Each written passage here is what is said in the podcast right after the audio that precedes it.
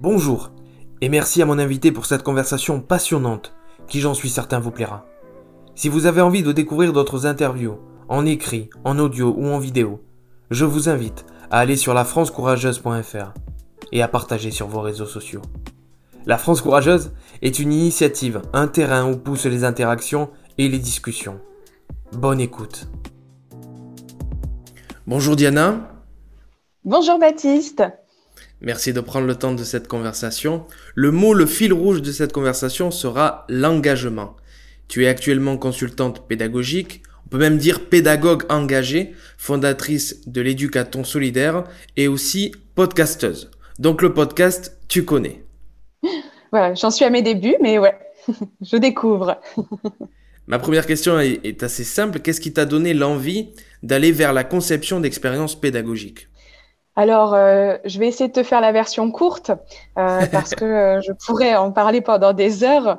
Mais globalement, on va dire que je suis tombée dans la pédagogie lors de mes premières expériences professionnelles dans le monde de l'événementiel où très vite, je me suis rendu compte qu'on pouvait aller plus loin que la notion d'information. On, on pouvait aller vers la formation, justement. Et c'est une découverte que j'ai faite très jeune, j'avais 19 ans. Et je me suis dit, il y, a quelque chose à faire. En tout cas, il y a quelque chose qui me titille euh, de ce côté-là. Et après, en fait, au fur et à mesure euh, des projets que j'ai voulu mener, bah, je me suis rendu compte qu'il y avait un fil rouge. J'ai toujours été en fait dans la transmission, la vulgarisation du savoir. Et à un moment, bah, ça m'a paru évident que bah, ce que je voulais faire, c'était bah, transmettre, euh, vulgariser des savoirs. D'où le fait qu'aujourd'hui, bah, j'exerce ce métier-là donc de consultante pédagogique et conceptrice euh, digital learning. En termes de forme et d'application, ça se passe comment? Comment tu le mets en pratique? Tu fais du coaching? Il y a différents euh, formats. Alors, de mon côté, dans mon métier, j'interviens euh, sur différents pans. Donc, euh, à la fois sur de la stratégie globale, donc comment on réfléchit une stratégie pédagogique, comment on crée une organisation apprenante, comment on digitalise des cours. j'interviens aussi bah, sur de la conception directement de formation. Donc, bah, comment, quelle est l'architecture d'une formation, c'est quoi le plan, comment on vulgarise le savoir, quel type d'activité? Et après, bah, toute la phase un peu plus bah, de réalisation, en gros, bah, le mettre sur des outils euh, pour ensuite pouvoir euh, diffuser le plus largement euh, ses connaissances.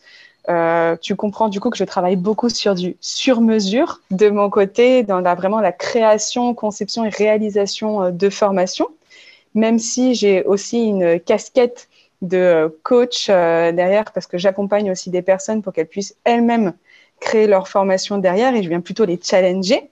Et j'ai une dernière casquette de formatrice où euh, je vais en fait euh, former des personnes sur mon métier, donc euh, l'innovation pédagogique, passer une formation du présentiel au distanciel, créer une formation de A à Z, l'intelligence collective, etc.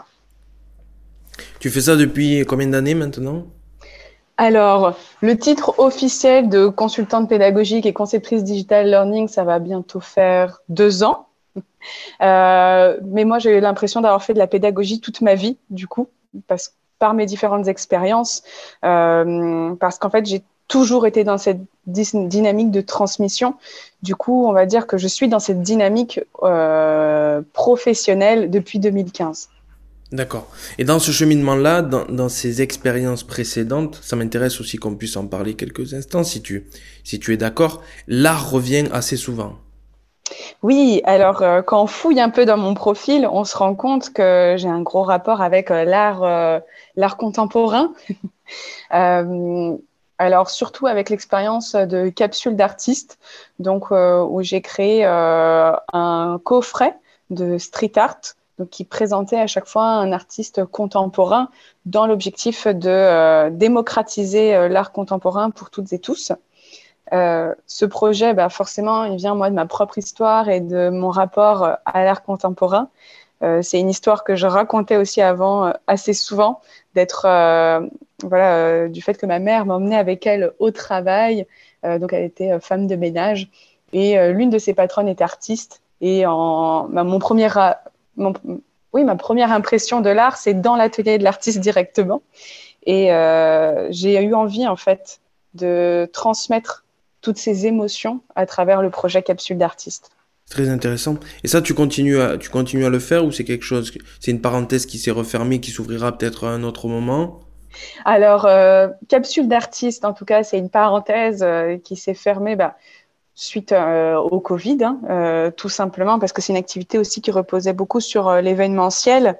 Mais pour être complètement transparente, il y a aussi d'autres choses qui ont fait bah, que j'ai arrêté cette activité, euh, notamment l'envie d'aller plus loin sur euh, mon engagement, euh, et puis d'autres projets personnels que j'avais qui n'étaient pas forcément compatibles, et puis l'envie aussi d'aller toucher à d'autres thématiques derrière. Mais bon, l'art contemporain a toujours une place dans ma vie, forcément en tant que passionnée, mais à titre personnel. C'était une belle réussite. Enfin, on peut dire que c'est une belle réussite puisque tu as reçu un prix ou deux prix, c'est ça? Oui, euh, oui, oui, c'était quand même euh, une belle aventure. Hein. Euh, donc j'ai représenté cinq artistes, donc des artistes bah, reconnus au niveau international. Il y a eu plus de 500 coffrets vendus dans toute la France. encore aujourd'hui, je reçois des emails de personnes qui cherchent des capsules, mais bon, bah, elles ne sont plus disponibles. et puis qui s'était donné un super nom de capsule addict que j'adorais.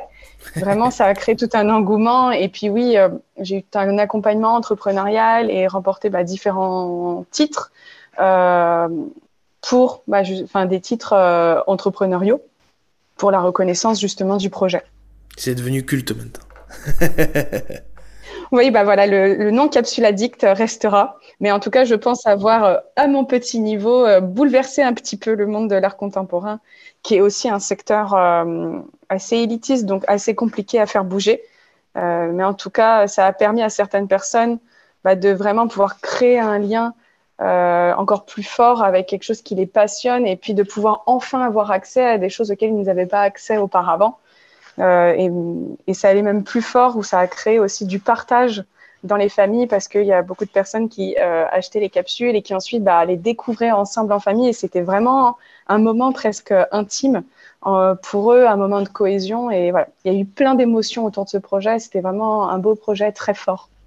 C'est bien qu'on ait pu parler de ce projet-là, car je trouve qu'il révèle quand même euh, certaines choses euh, de ta personnalité, de ton engagement, de ta façon de faire, et notamment le fait que cela soit une aventure collective, le travailler ensemble, le faire ensemble, c'est quelque chose qui revient souvent chez toi.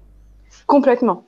J'ai tendance à des fois foncer un peu tête baissée sur des projets parce que j'ai plein d'idées qui émergent, mais très vite je vais me rattacher aux autres, très vite je vais essayer d'intégrer du monde, du collectif parce que bah, je trouve ça tellement plus enrichissant en fait. On parlera tout à l'heure d'engagement associatif, de bénévolat et de cause à défendre parce que je sais que c'est quelque chose qui revient aussi souvent chez toi. Mais j'aimerais qu'on s'arrête quelques instants sur l'éducaton solidaire. Est-ce que tu peux nous en parler? Comment en parler? Alors, oui, donc dans ma profession, je vais faire peut-être un petit, euh, une petite préface par rapport à ça pour donner du contexte à cet éducaton.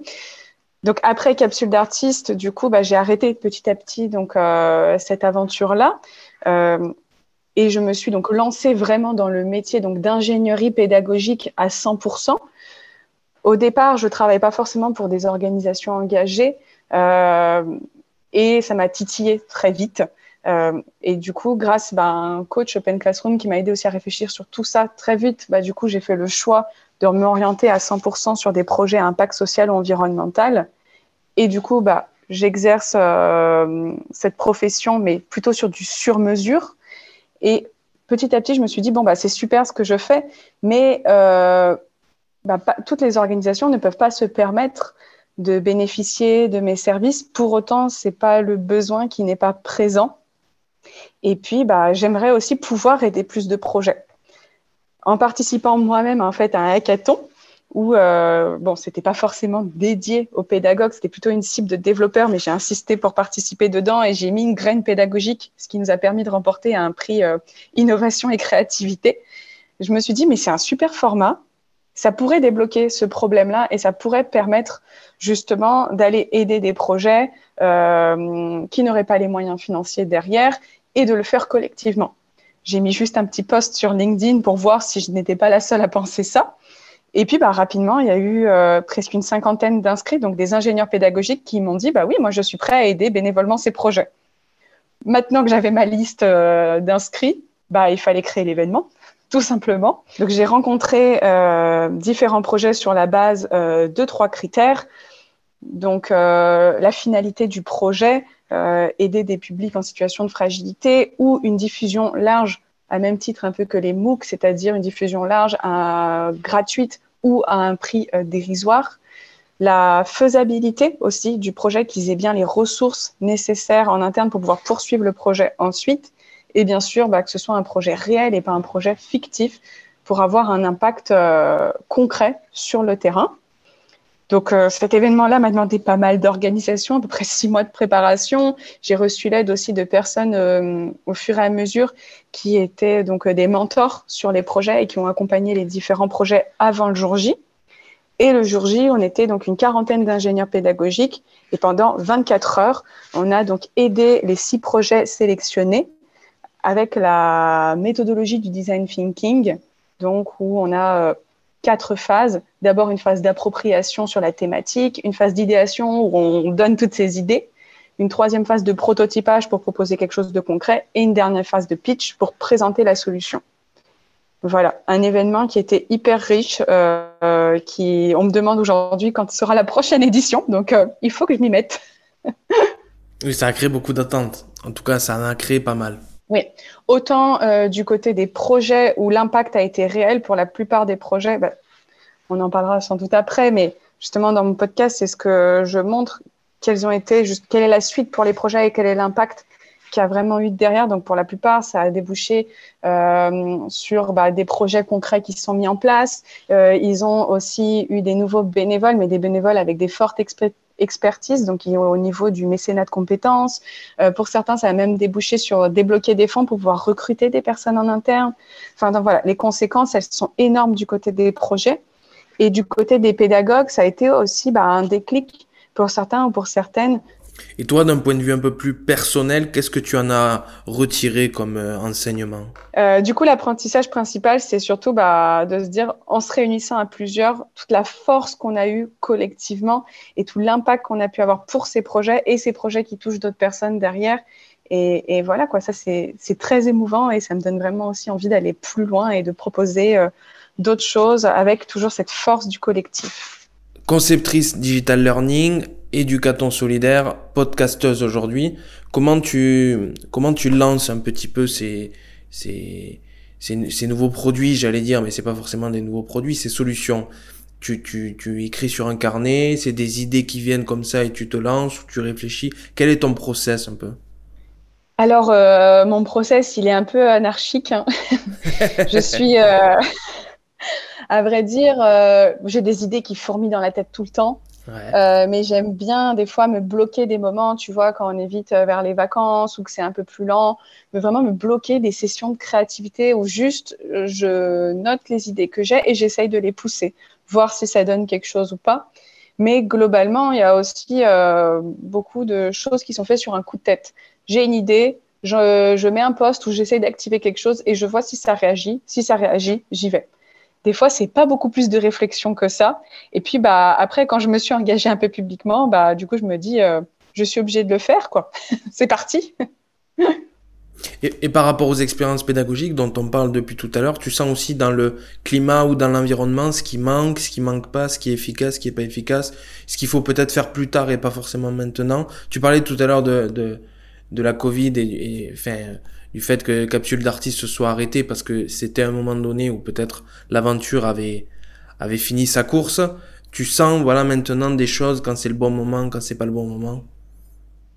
Alors, euh, oui, il y a quand même une part d'instinct globalement et forcément, il y a plein de fois où je prends des risques, entre guillemets, dans le sens où bah, j'ai des idées, je les propose et que c'est forcément lié à, à moi et c'est hyper subjectif à ce niveau-là. Personnel. Voilà, c'est ça. C'est une démarche assez personnelle, mais je suis aussi en fait en, en constant lien avec euh, des personnes de mon environnement, donc euh, des associations, des entrepreneurs, etc.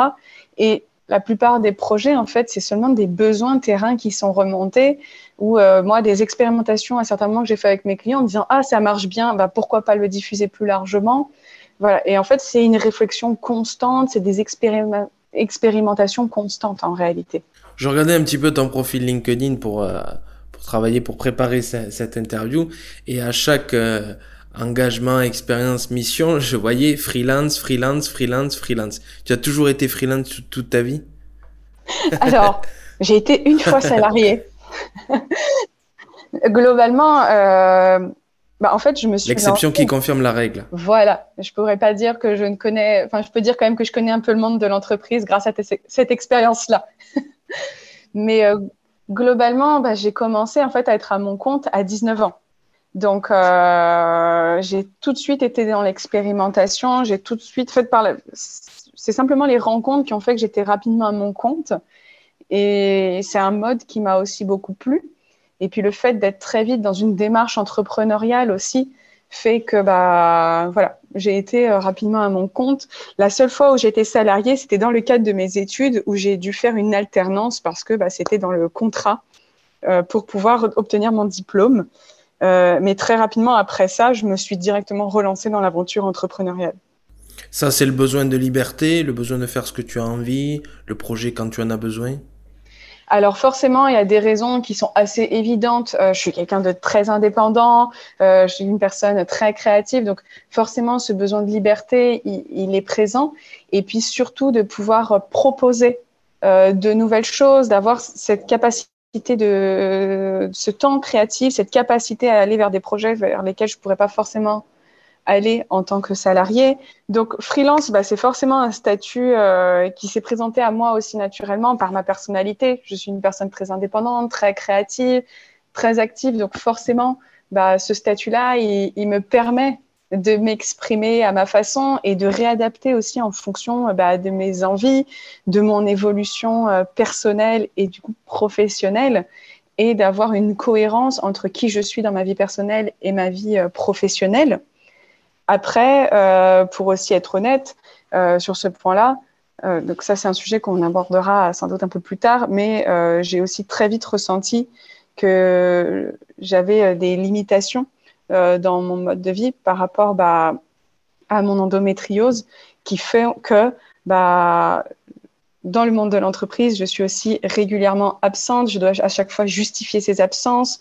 Euh, pour moi, c'est pas toujours évident de pouvoir travailler assise euh, ou de me lever ou d'organiser des événements. Voilà. J'ai aussi des limitations physiques qui des fois me permettent pas de faire tout ce que je pourrais faire. Et ce statut-là qui me permet une adaptabilité me permet aussi bah, de m'adapter en fonction bah, des jours où ça va ou des, et des jours où ça va moins bien.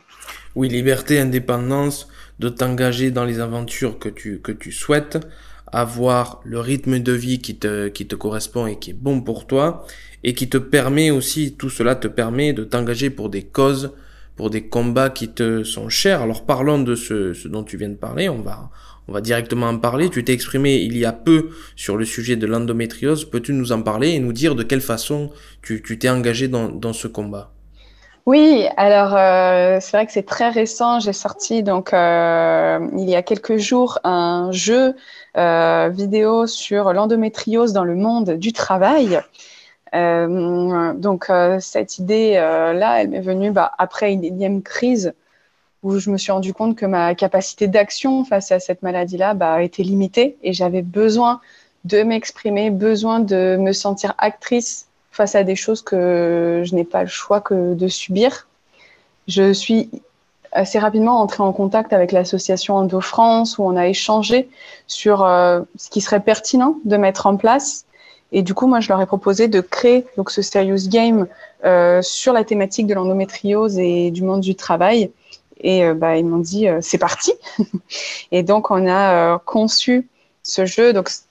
J'ai rédigé donc tout le scénario pédagogique, c'est-à-dire donc on est sur un, scénario où on suit l'histoire de Catherine qui est donc euh, atteinte euh, d'endométriose. Et c'est un scénario à embranchement où donc on peut faire des choix et en fonction des choix qu'on fait, il se passe différentes choses euh, dans notre histoire. Et donc j'ai travaillé avec Romaric euh, donc, qui est ingénieur informatique et qui a développé donc le jeu vidéo et qui est aussi bah, mon compagnon dans la vie et qui lui-même bah, est touché euh, par l'endométriose parce que bah, il voit les conséquences que ça a sur ma vie et il avait aussi envie de participer à ce projet-là pour euh, pouvoir aussi s'exprimer sur les conséquences que tout cela a dans notre vie.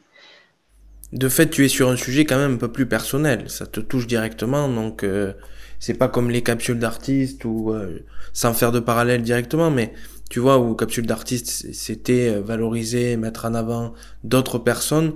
Là, la démarche est un petit peu plus profonde, personnelle, intérieure au départ. Alors, je dirais que Capsule d'artiste était un projet très personnel aussi. Euh, par rapport à l'angle, moi, que je lui ai donné. Quand on regarde un peu la communication, euh, il y avait un rapport très intime parce que je proposais aussi ma vision de l'art et mon rapport à l'art et, je, et les personnes adhéraient ou non à cette vision-là. Donc il y avait un côté très intime et je pense que c'est ça aussi qui a assuré euh, un certain succès euh, dans le projet. Et je pense que dans tous mes projets, j'ai souvent ce, ce, rapport intime justement au projet et à, la thématique. Après, c'est sûr là que ce jeu vidéo, il parle directement de mon quotidien, euh, de situations bah, que j'ai vécues mais il ne, s'inspire pas uniquement de mon histoire parce que c'est là où le partenariat avec Endo France était intéressant. C'est que j'ai intégré en fait dans l'histoire les témoignages d'autres personnes derrière et ça parle vraiment voilà euh, des personnes atteintes d'endométriose de façon un peu plus globale, même si on ne peut pas être complètement exhaustif euh, dans un module de ce type. Et, comment, tu, comment tu perçois cette cause maintenant avec un certain recul après avoir fait, euh, après avoir fait ce jeu vidéo? Le fait d'avoir découvert, des témoignages, euh, tu te sens moins seul, tu vois qu'il y a, d'autres situations difficiles aussi alors forcément, je me sens moins seule. Euh, moi, je dirais surtout euh, que j'ai ressenti un soulagement aussi à la fin de pouvoir en parler, de pouvoir m'exprimer, même si je sais qu'il y a encore plein de choses à faire.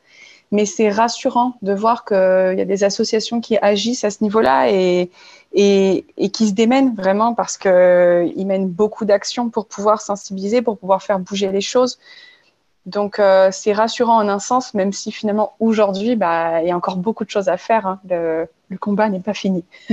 Je parlais en début de cette interview du fil rouge de cette conversation qui est l'engagement.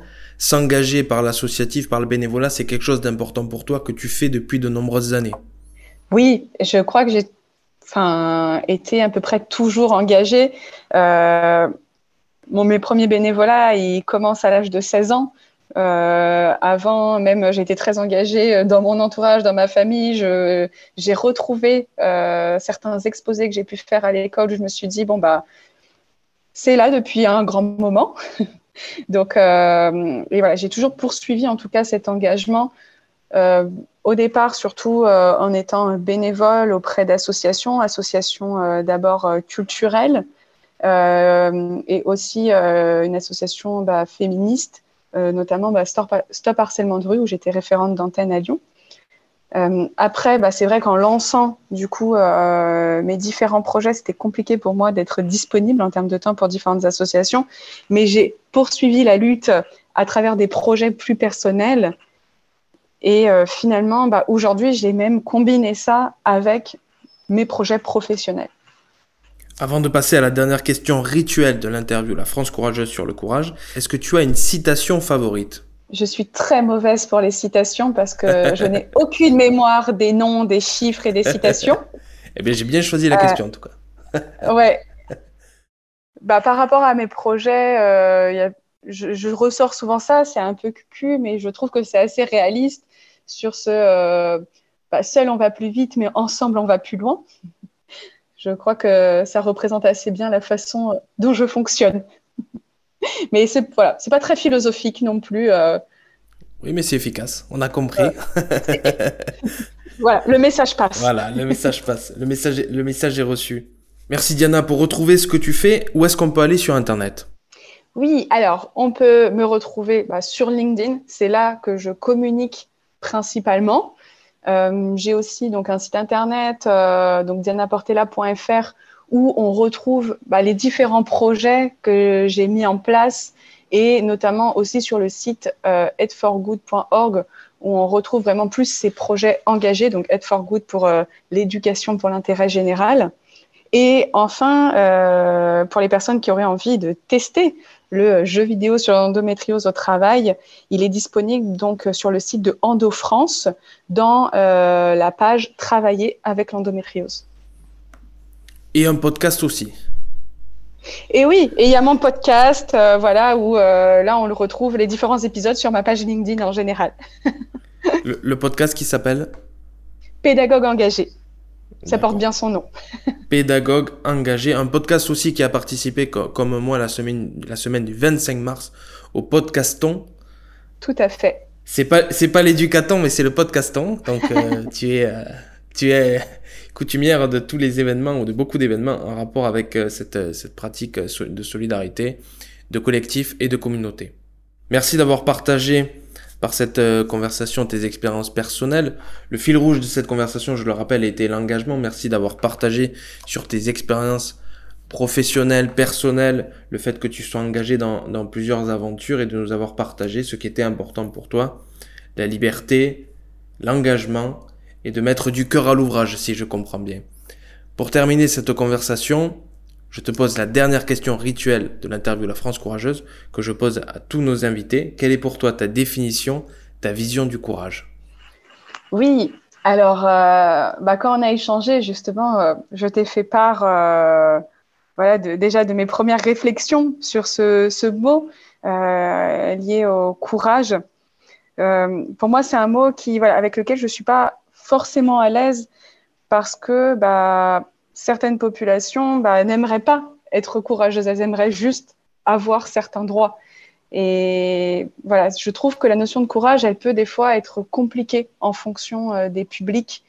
Certes, aujourd'hui, il y a des luttes à mener et il y a des choses à faire, mais est-ce qu'on devrait vraiment être courageux pour défendre nos droits? Est-ce que ça ne devrait pas être une base, en fait, finalement? Euh, voilà. Des fois, ça me dérange de moi-même devoir être courageuse pour défendre certaines choses. J'aimerais simplement que ce soit euh, acquis, tout simplement. Merci Diana. Merci à toi pour euh, ton interview et, ton ouverture d'esprit, puisque finalement, euh, je retourne la question sur même tes mots-clés.